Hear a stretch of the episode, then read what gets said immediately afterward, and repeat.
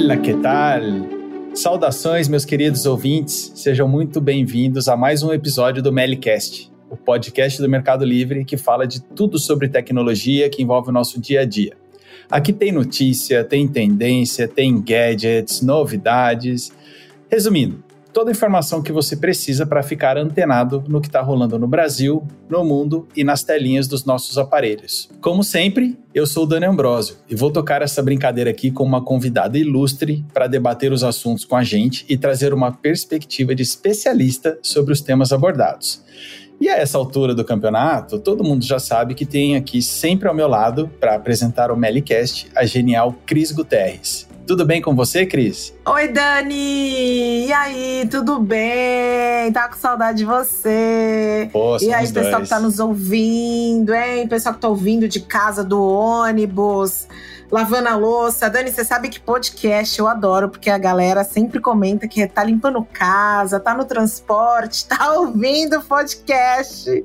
E eu sei que o pessoal tá ouvindo Meli dos diferentes lugares. E eu sei que a galera de casa, assim como eu, Dani, você também, a nossa convidada, a gente já não vê nota de um real. Lembra? Nota de um real? Aquela Que notinha isso? verde. E aí, com toda essa evolução tecnológica da atualidade, eu tô aqui pensando, será que a gente vai deixar de ver também as notas de 50? Será que a gente vai conseguir confiar num dinheiro que a partir de agora passa a ser 100% digital? E ó, essas e outras perguntas, a gente vai ter uma ajuda de uma convidada especialíssima e qualificada para tratar desse assunto, não é verdade, Dani? É isso aí, Cris. Quem vai bater esse papo com a gente e contar tudo isso daí e muito mais é a economista Gabriela Chaves. Ela é fundadora e CEO da No Front, uma plataforma que tem como objetivo compartilhar educação financeira e conhecimento sobre dinheiro para a população negra e para as camadas mais carentes da sociedade. E também é cofundadora da South Feminist Futures, o SFF.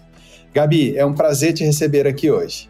Gente, eu tô muito feliz de estar aqui, é uma honra. Cris, Dani, bora trocar uma ideia sobre esse futuro do dinheiro, entender essas mudanças que estão acontecendo aí, que são muitas, né?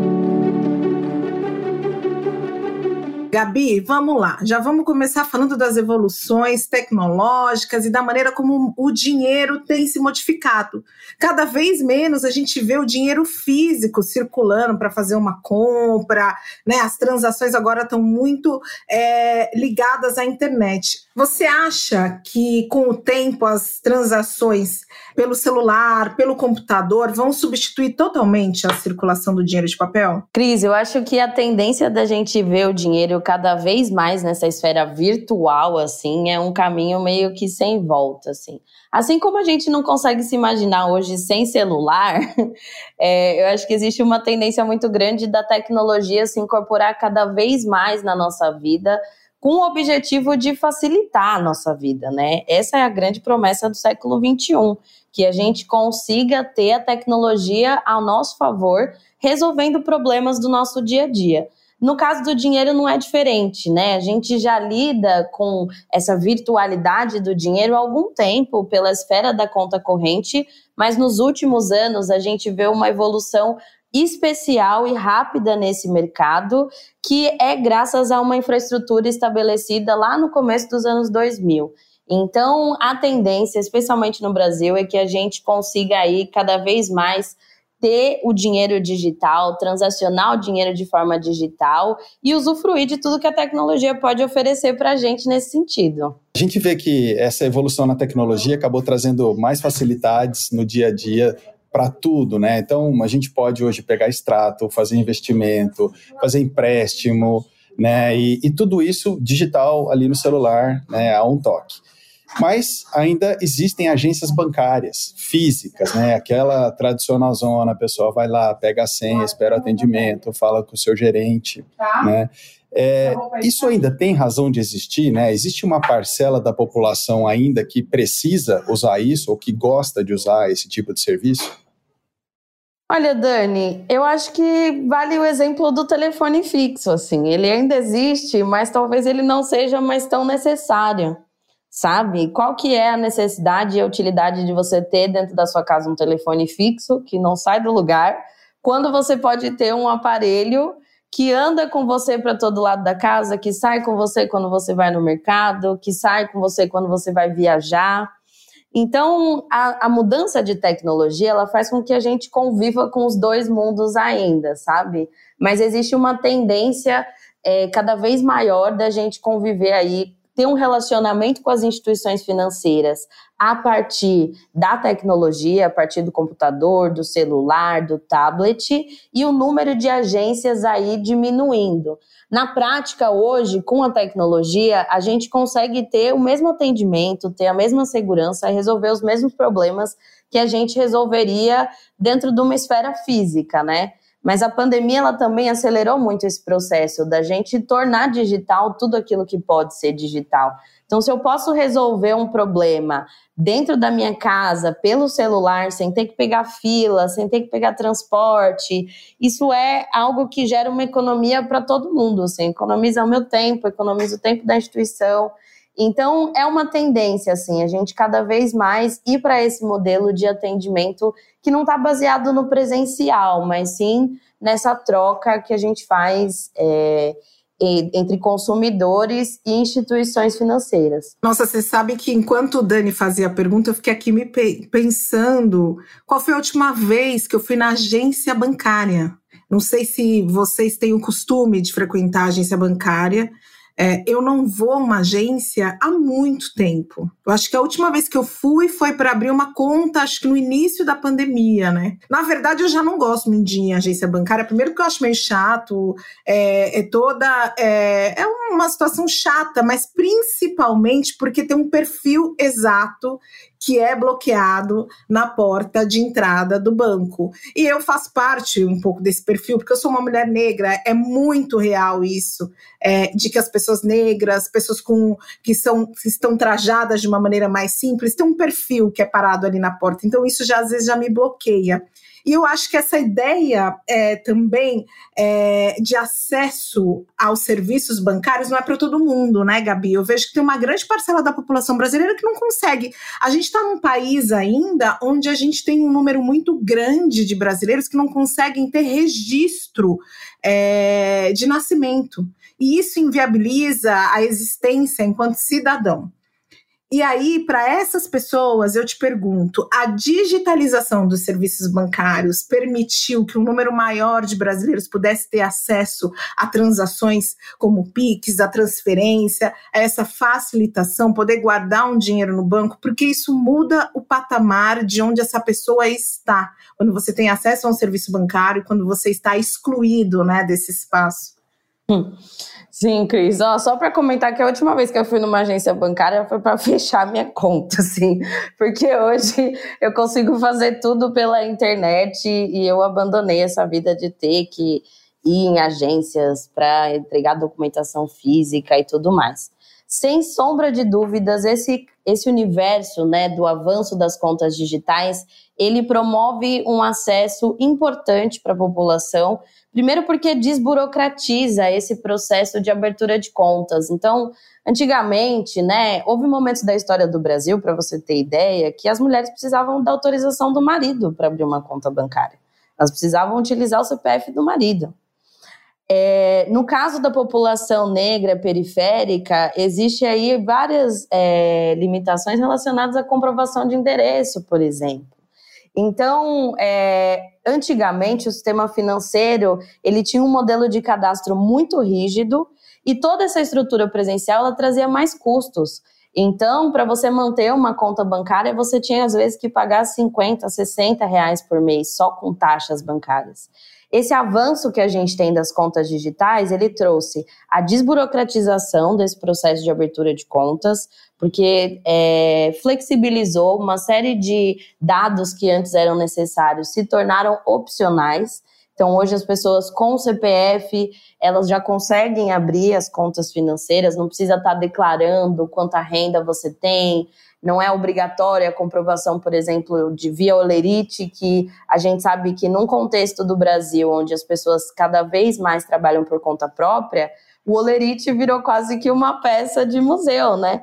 Então, as contas digitais, elas democratizam muito esse acesso das pessoas ao universo bancário e possibilitam que essas pessoas aí consigam é, ter uma relação melhor com o dinheiro. É, eu digo isso porque através das contas digitais dá para fazer muita coisa mesmo que as pessoas não têm ideia. Dá para pagar boleto, boleto que você só pagaria na casa lotérica você consegue pagar também. Dá para você carregar celular, dá para manter um cartão de crédito no caso das pessoas que querem utilizar cartão de crédito. Então, as contas digitais elas promoveram sim uma entrada, sobretudo a partir do auxílio emergencial que a gente viu em 2020. O auxílio emergencial ele foi distribuído é, de forma totalmente digital, né, através dessas contas digitais. Houve uma entrada muito grande de pessoas que eram tidas como desbancarizadas dentro desse universo das contas digitais. E o grande desafio é que as pessoas percebam assim que a gente está nesse momento onde é possível lidar com dinheiro de outras formas, assim, assim como séculos atrás já se usou ouro, açúcar como moeda de troca, hoje a coisa toda é digital, é online e é uma tendência assim sem volta. O Gabi, mas ainda assim, eu também eu acredito e vejo maravilhas nesse avanço digital. Para mim também facilitou muito a minha relação, mas é preciso a gente lembrar que nós estamos num contexto de um país de mais de 200 milhões de pessoas, onde 46% dessa população é um excluído digital ao mesmo tempo que inclui, também exclui, porque a gente acabou de viver um momento em que o auxílio emergencial, que era um benefício para a população é, carente, só poderia ser é, requerido através da internet. Ao mesmo tempo que inclui, também exclui. Queria que você falasse um pouco disso aqui para gente. Na verdade, a grande conversa que a gente precisa ter, Cris, é sobre o direito ao acesso digital, assim, como que a gente pode pensar em políticas que garantam acessibilidade para as camadas mais é, desfavorecidas, mais vulneráveis da população. É difícil falar disso porque a gente está falando de um contexto de um país que não tem nem saneamento básico universalizado, né? Então, falar, por exemplo, de internet para todo mundo parece quase que uma utopia, né? A gente está vivendo crises de energia elétrica em, em, em lugares é, desse país. Tem uma dimensão importante que é a gente pensar que o acesso a essas tecnologias, ele hoje não requer que você tenha o último aparelho da última geração para você acessar um dispositivo de uma conta digital. É, são, são tecnologias que têm sido pensadas para usar cada vez menos pacote de dados, para funcionar aí em lugares onde a pessoa não tem um acesso tão grande à questão da internet. Além disso, o próprio Banco Central ele está desenvolvendo tecnologias para as contas digitais para facilitar essa interação nesses lugares onde a gente possa ter questões de internet. Então, um exemplo disso são as funcionalidades do Pix Saque e do Pix Troco, que vão entrar em vigor, é, que são funcionalidades onde a pessoa ela vai poder realizar saques em, via comércio local, via, via, via o lojista do mercadinho, da padaria. Todas essas tecnologias elas estão tentando aí fazer essa integração.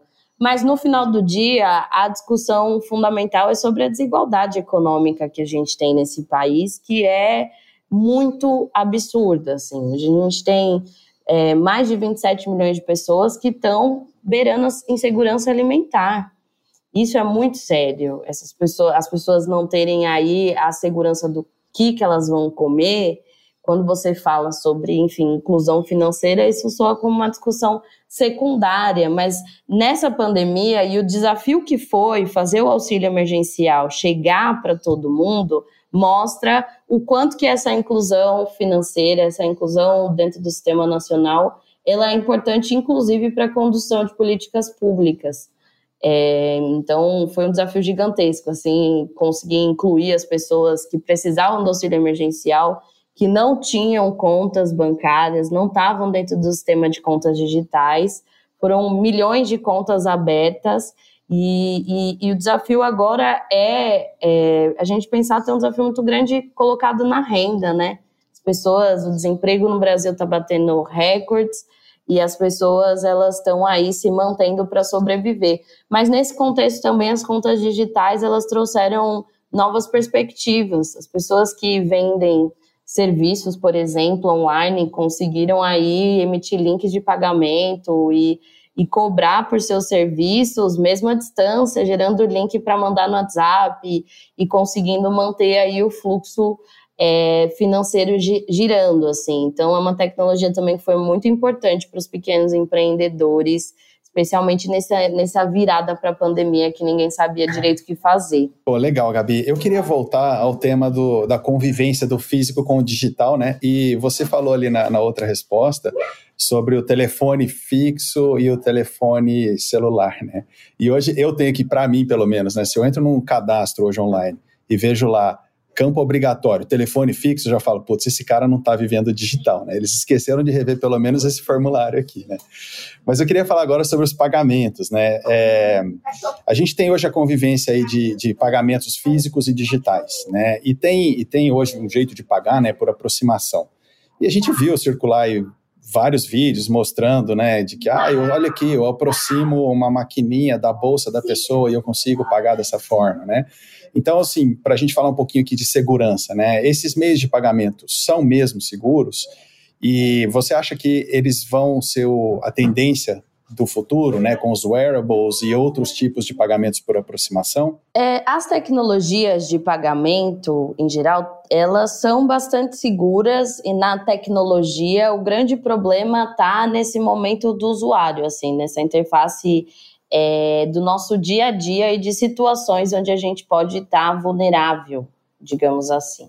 Então, a tecnologia de aproximação, ela foi muito importante no contexto da pandemia, inclusive, para a gente não ter que ficar digitando senha, colocando a mão nas maquininhas. Foi uma tecnologia muito importante. E como é que a gente evita cair em golpes como esse, né? Da pessoa que vai no ônibus e passa ali por aproximação? É justamente liberando essas funções dentro do aplicativo conforme o nosso uso. Então, assim, se eu não vou fazer uma grande compra no meu cartão de crédito, eu posso deixar o limite disponível um limite mais baixo. Eu consigo ajustar esse limite dentro do aplicativo. Se eu é, não vou usar o cartão por pagamento por aproximação nesse momento, eu posso deixar essa função desabilitada no primeiro momento e quando eu for utilizar, eu habilito ela dentro do celular. Então é muito importante a gente entender que é, o que a gente tem visto na mídia de golpes relacionados à aproximação, relacionados ao Pix e vários outros golpes financeiros que de fato cresceram nessa pandemia, a maior parte desses golpes está relacionado à nossa segurança enquanto usuários da plataforma. Então a gente tem que ter uma atenção redobrada com as senhas, por exemplo, colocar senhas diferentes para as contas bancárias. Não é legal você deixar a mesma senha para todos os aplicativos dentro do seu celular. É importante colocar aí a dupla conferência, é, ativar é, a, a biometria dentro do celular, mas também o bloqueio via código. Tudo isso ajuda a gente a se proteger em situações como essa. Assim. Gabi, já que a gente está falando de segurança, tem é, também a questão de como é que a gente se mantém seguro no mundo online, fazendo as compras online, né? É, hoje em dia tem muito, a gente vê em alguns sites, compra com um clique, o próprio Mercado Livre também tem, mas eu me sinto muito segura fazendo compra para o Mercado Livre, não é porque eu sou apresentadora aqui do podcast, não estou puxando sardinha, mas eu realmente me sinto bastante segura o, o computador, o celular, é, como é que é como é que a gente pode se proteger disso tudo? Cris, é muito importante a gente ter atenção por onde a gente está navegando na internet, assim, sabe? A internet é um território, assim como a cidade. Tem ruas perigosas, tem lugares aí que é, é, a gente deve andar com muito cuidado, com muita atenção.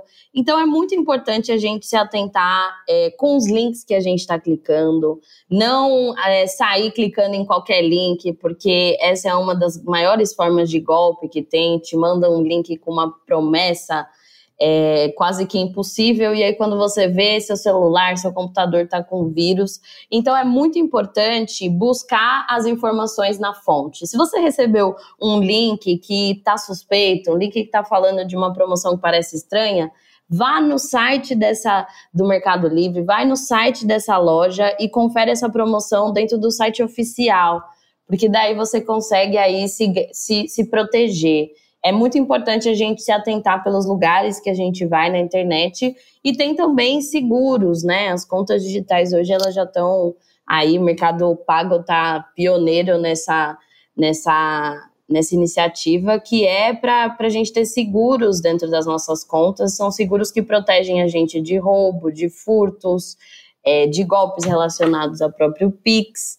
Então tem aí uma série de formas da gente se proteger nesse momento, assim. Segurança no dinheiro é fundamental, né? A gente sua tanto para conquistar, não tenho que perder. Gabi, você é especialista em ensinar a população, principalmente a população periférica, seu trabalho tem um foco nessa população que tem uma que está mais excluída da informa das informações financeiras, né? Você utiliza o rap de uma maneira muito brilhante para trazer essa educação, para trazer o conhecimento, e a gente sabe que o conhecimento é que é, alavanca as pessoas, é que possibilitem que ela que elas passem a fazer parte. Eu queria saber de você quais são as oportunidades e quais são os desafios que nós, enquanto sociedade, temos, mas que estão muito relacionados com os que você vive, para que a gente consiga cada vez mais educar e ensinar a população a como lidar e, principalmente, que eu acho que é o mais importante, como tomar decisões seguras com o próprio dinheiro. Cris, há três anos a gente tem essa missão de democratizar o acesso à economia. A Nofront nasceu com essa missão de facilitar esse acesso, porque todo mundo se relaciona com aspectos da economia. Se ninguém aqui é autossuficiente, produz absolutamente tudo o que precisa para viver, a gente precisa necessariamente lidar com a economia, mesmo se a gente está desempregado, mesmo se a gente ganha pouco. As donas de casa, inclusive, são agentes econômicos muito importantes, porque elas administram aí a economia doméstica. Então, nesse sentido, eu acho que a maior oportunidade que a gente tem nesse momento é a disponibilidade de tecnologia para fazer coisas que eram impensáveis é, tempos atrás é, a tecnologia, por exemplo, ela tem democratizado o acesso ao investimento. Hoje, pela conta digital, você deixa o dinheiro no, no, na conta e ele vai render automaticamente dentro da conta digital do Mercado Pago. Agora, tempos atrás, para você ter uma aplicação financeira, era uma burocracia gigantesca. Então, é, é, importante a gente pensar que as opções elas estão se ampliando a partir da tecnologia. O brasileiro não tem mais só a poupança como forma de administrar o seu dinheiro. Então, acho que a grande oportunidade é a gente fazer a tecnologia cumprir aí o seu papel de democratizar esse campo das finanças, assim. E o desafio está em a gente reconhecer é, e, e, e, dar visibilidade aí para as iniciativas que estão pensando essas metodologias inclusivas. Porque no caso do Brasil, por exemplo, a gente teve a inserção da educação financeira dentro do currículo nacional da educação. Então, os alunos do ensino médio eles já estão tendo disciplina de educação financeira.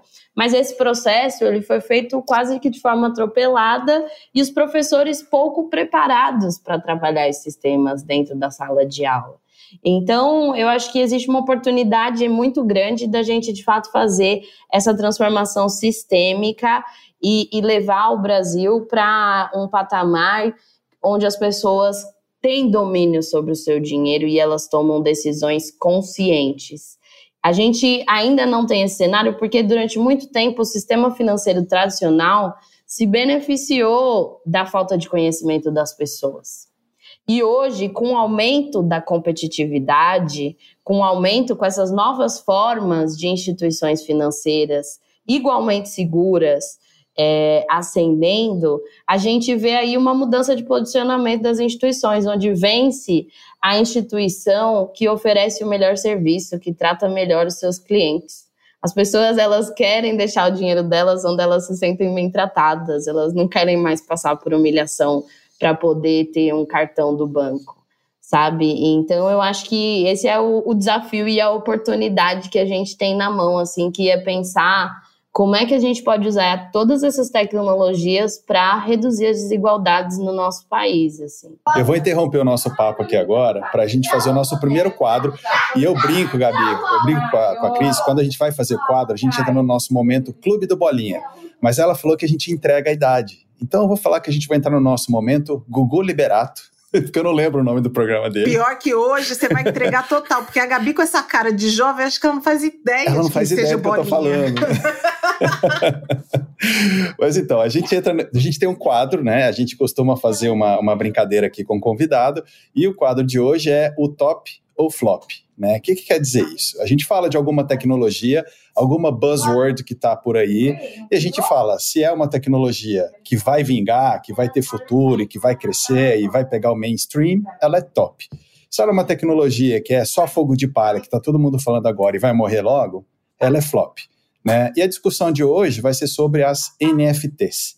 Explica aí para a galera de casa, Cris, o que, que são as NFTs? Gente, olha, parece sigla de partido, mas não é não, tá? Nós estamos falando de um token não fungível, tá? É um certificado virtual, assim, simboliza uma propriedade única de itens digitais.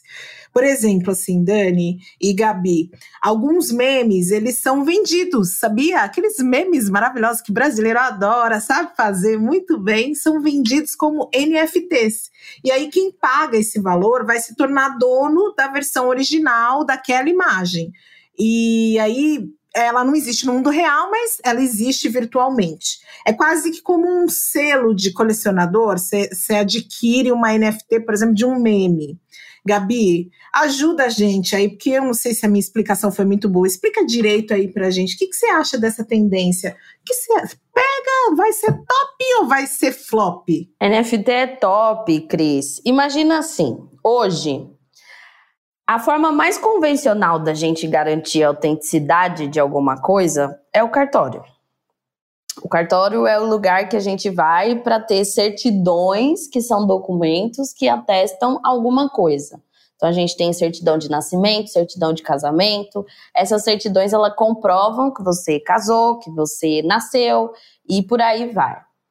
As NFTs, elas são baseadas na tecnologia blockchain, que é essa tecnologia que permite que a gente faça um registro que é incorruptível criar é justamente esse, esse registro único que você falou. Então é um avanço muito grande nesse sentido da gente conseguir aí criar mecanismos seguros de propriedades é, de qualquer coisa, né? Como a NFT é não fungível, a gente consegue aí é, pensar em muitas modalidades do NFT. Eu já vi, por exemplo, que o Pelé, por exemplo, estava lançando um NFT do tempo dele. As pessoas que compravam lá o a NFT do Pelé, elas iam ter meia hora com o Pelé. Então, existe aí um novo mercado que se abre de possibilidades e de usos da NFT.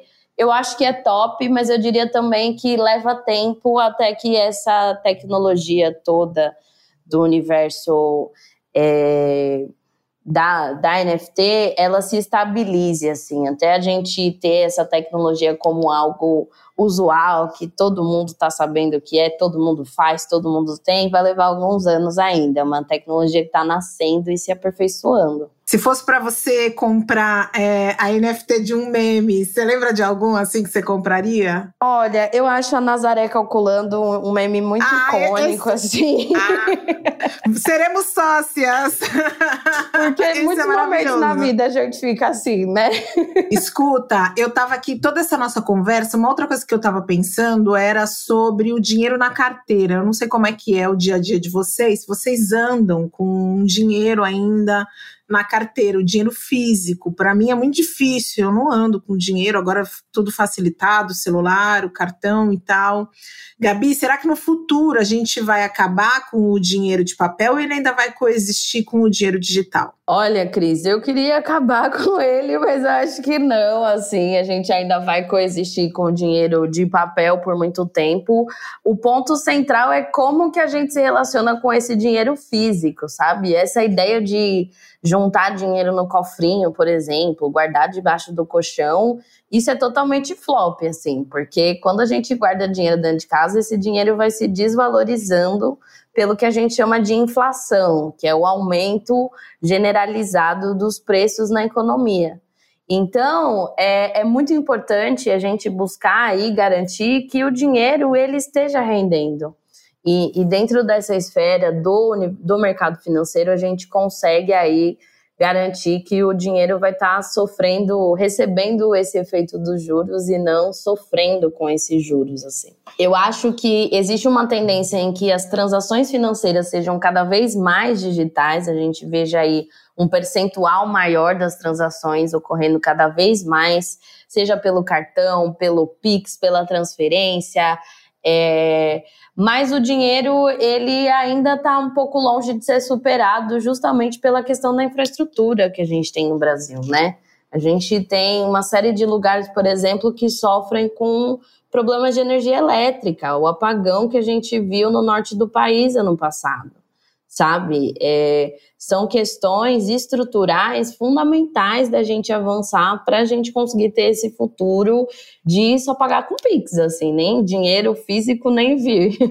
Mas o Pix é, saque e troco, ele também vai ajudar nisso, assim, a gente fazer esses saques e esses receber esses trocos em qualquer lugar, não necessariamente tendo que ir até uma agência bancária para sacar dinheiro, até um caixa 24 horas.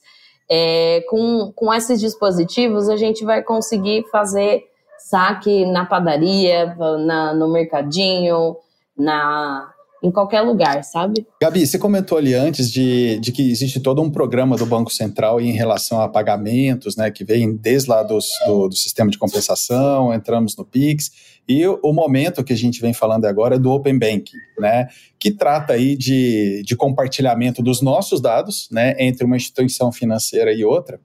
Então, eu queria que você contasse um pouquinho para a gente, né, em que momento dessa implementação a gente está, que tipo de benefícios é, o cidadão comum pode esperar por conta de estarem compartilhando os dados dele entre uma instituição e outra. E também, óbvio, né, como a gente vem tocando aqui no, no episódio inteiro, um pouco de segurança. Né? A gente pode estar seguro desse compartilhamento de dados entre um banco ou uma instituição financeira e outra? Dani, é o seguinte. O sistema financeiro brasileiro, durante muitos anos, e muitos anos mesmo, assim, décadas, ele foi um grande oligopólio. Você tinha pouquíssimas instituições agindo e um grande ativo, uma grande riqueza para essas instituições são os dados. O fato de poucas instituições terem o histórico bancário, por exemplo, de toda uma vida das pessoas, faz com que essas instituições tenham condição de calcular melhor a taxa de juros que elas vão oferecer para essa pessoa. Então, a gente está vivendo num momento onde informação é poder os seus dados, o seu histórico de pagamento, por exemplo, ele é importante para que o sistema calcule é, qual a taxa de juros cobrar de você. Então, o Open Banking e o Open Finance, eles vêm como uma mudança de paradigma que é os dados do seu histórico são seus e não da instituição financeira que você tem conta. Então, o seu histórico sobre você ter pagado certo na data certa é um dado e é um ativo seu, e não um ativo dessa instituição financeira que você tem conta há muitos anos, porque lá em 1980 você precisou abrir uma conta numa empresa para trabalhar e aí você ficou com essa conta toda a vida nunca mais mexeu nela. Então, assim, esses dados de histórico, eles são seus. E o que o Banco Central fez hoje foi garantir um ambiente de troca seguro, onde você vai poder sinalizar para esse banco ou para essa instituição financeira que você tinha relacionamento e falar: olha só, eu quero que você compartilhe meus dados com essa nova instituição financeira que eu quero ter relacionamento. E aí, essa nova instituição financeira que você está aderindo, uma vez que ela recebe esses dados, ela consegue calcular melhor as taxas para você, ela consegue ver quais produtos você tem e oferecer melhores produtos para você. Então, o que a gente está vendo é uma mudança no mercado financeiro, que eu brinco que é o mercado financeiro se transformando no que ele deveria ser, que é como se fosse um shopping center. A gente se relaciona hoje com o sistema financeiro numa perspectiva que não é a mais correta, porque a gente quer ah, uma instituição que a gente vai toda a vida, eu vou resolver dentro dessa uma instituição. Isso está muito relacionado ao modelo de oligopólio que a gente tinha, que era de poucas opções. A gente não tinha tanta opção assim para estar tá abrindo conta. Hoje, com é, o Open Banking, o Open Finance, a ideia é que o mercado financeiro seja um shopping center. Então você vai ter uma conta dentro do Mercado Pago e você vai poder comprar produtos de outra instituição financeira. O Mercado Pago vai conseguir oferecer melhores produtos para você. Então é uma forma da gente entender que a gente pode, né? Como no shopping center, assim, você vai comprar um celular, você pesquisa o preço do celular entre as lojas. E às vezes o mesmo celular tem preços diferentes no mesmo shopping né? Então é a mesma coisa para a gente pensar com os ativos financeiros. Eu quero fazer um investimento, como é que eu comparo as taxas do mercado e vejo essas taxas entre as diferentes instituições financeiras? Com o Open Finance e o Open Banking, essa comparação de dados ela vai ficar automatizada e muito mais fácil. Então, a gente vai ter, por exemplo, como ter os agregadores financeiros. Sabe aqueles aplicativos que você conseguia conectar todas as suas contas, e ver o que está acontecendo na sua vida financeira, com o Open Finance e o Open Banking, esses aplicativos agora têm uma matriz legal para funcionar, eles têm um ambiente de troca seguro para funcionar. Porque quando a gente fala de compartilhamento de dados, não é você pegar e mandar foto do seu RG pelo WhatsApp, tá bom, gente? Compartilhamento de dados é dentro da estrutura do Banco Central. Então, dentro da área logada da instituição financeira, você vai selecionar uma opção para compartilhar o dado, você vai falar qual dado vai ser compartilhado e vai já indicar com qual instituição financeira você vai compartilhar esses dados. Isso é muito importante porque assim, essa transação de dados ela não acontece nas aplicações, redes sociais, não. Isso acontece dentro do sistema financeiro. Então, basicamente, é, essa é a tecnologia, é uma tecnologia que vai trazer muita praticidade e que tende também a reduzir as taxas de juros, tá? Porque conforme o mercado tem mais informações sobre as taxas que são praticadas, a gente consegue aí aumentar essa concorrência e a tendência é que as pessoas consigam aí taxas melhores a partir do momento em que elas compartilham esse histórico de, boas pagadoras. E esse episódio aqui do Mericast também é para facilitar a sua vida. Aliás, todos os episódios são para facilitar a sua vida. A gente está chegando ao fim, mas antes de fechar esse episódio, Gabi, nós temos um quadro aqui que é o Salva no Favoritos, tá? A gente quer saber o que, que você salva nos favoritos, tá? Aqui você vai dar uma dica de ouro. A gente quer aquela dica, a gente quer o milagre, tá? Aquela dica que todo mundo de casa vai guardar na memória para facilitar a vida. Fala pra gente, Gabi, uma dica aí de comportamento digital. A gente quer, na verdade, saber um comportamento digital responsável, tá? A gente quer garantir tranquilidade e segurança, não só com o nosso dinheiro, mas também com os nossos investimentos, tá? E principalmente nossos dados pessoais. Como é que a gente vai fazer? Qual é a sua dica, Gabi? A dica, Cris, Tenha senhas diferentes dentro dos aplicativos, nada de colocar aquelas senhas óbvias, 1, 2, 3, 4, seu nome, 1, 2, 3, porque tudo isso é fichinha para qualquer tipo de invasão. Então é muito importante colocar senhas nos celulares, é, colocar senha de acesso no banco, não colocar as mesmas é, senhas de acesso para os aplicativos de conta digital. É importante ter uma variedade aí e colocar as travas no celular, assim. Essa é uma chave muito importante para a gente garantir aí a nossa segurança. Também dá para, no caso dos dispositivos de smartphones e celulares, dá para é, você monitorar o celular à distância e ativar aí essa localização à distância que te permite travar esse celular, bloquear esse dispositivo caso você sofra aí um furto, um roubo ou qualquer coisa, assim. Eu acho que a chave da segurança financeira digital é a gente olhar para a questão de senha, evitar, não deixar jamais senhas gravadas em blocos de nota. É, isso, isso é muito importante, já ajuda bastante. E caso você tenha algum problema de segurança, é correr para o site, para a internet e bloquear suas contas é, dentro do Internet Bank a partir do computador, assim. Essa é, é a dica de ouro. E com isso, a gente está finalizando mais uma edição do Melicast. Gabi, foi um super prazer te receber, escutar tudo que você nos contou aqui. super didático, dá para ver mesmo que você tem uma paixão pela educação e fala fácil sobre esse assunto. Acredito que foi muito rico para o pessoal de casa também, como foi para nós aqui, tá? A porta está aberta. Quantas vezes você quiser voltar, a gente te recebe aqui no Melicast. Gente, gratidão enorme. Estou muito feliz de estar aqui, poder compartilhar. Foi muito gostosa essa experiência. Voltarei com certeza. E quero falar para quem está ouvindo a gente, acessem os conteúdos. Tem muita coisa da No Front com o Mercado Livre com o Mercado Pago, dentro do blog do Conexão Mercado Pago. Sigam a gente, conheçam no Front Poderamento Financeiro e vamos se manter conectado nessa construção da nova era, né? Falar de dinheiro é para todo mundo. Gratidão enorme, viu? Gabi, gratidão, a gente que te agradece, foi muito gostoso esse papo. E você que tá ouvindo a gente, gostou do papo? Tá gostando do Mericast? Ó, vai lá, ouve os nossos episódios anteriores, assim como o Dani falou muito do nosso primeiro, a gente também tem um segundo episódio que é bem bacana. Tem a primeira temporada do Melicast que você também precisa ouvir e faz um favor pra gente. Vai lá no seu tocador favorito, e coloca o Melicast como favorito para você ser avisado sempre que tiver um episódio novo. Não vai perder novidade, né? Segue o arroba Mercado Livre nas redes sociais para você não perder nenhuma informação. A gente vê vocês semana que vem. Bye! Adiós! Mercado Livre!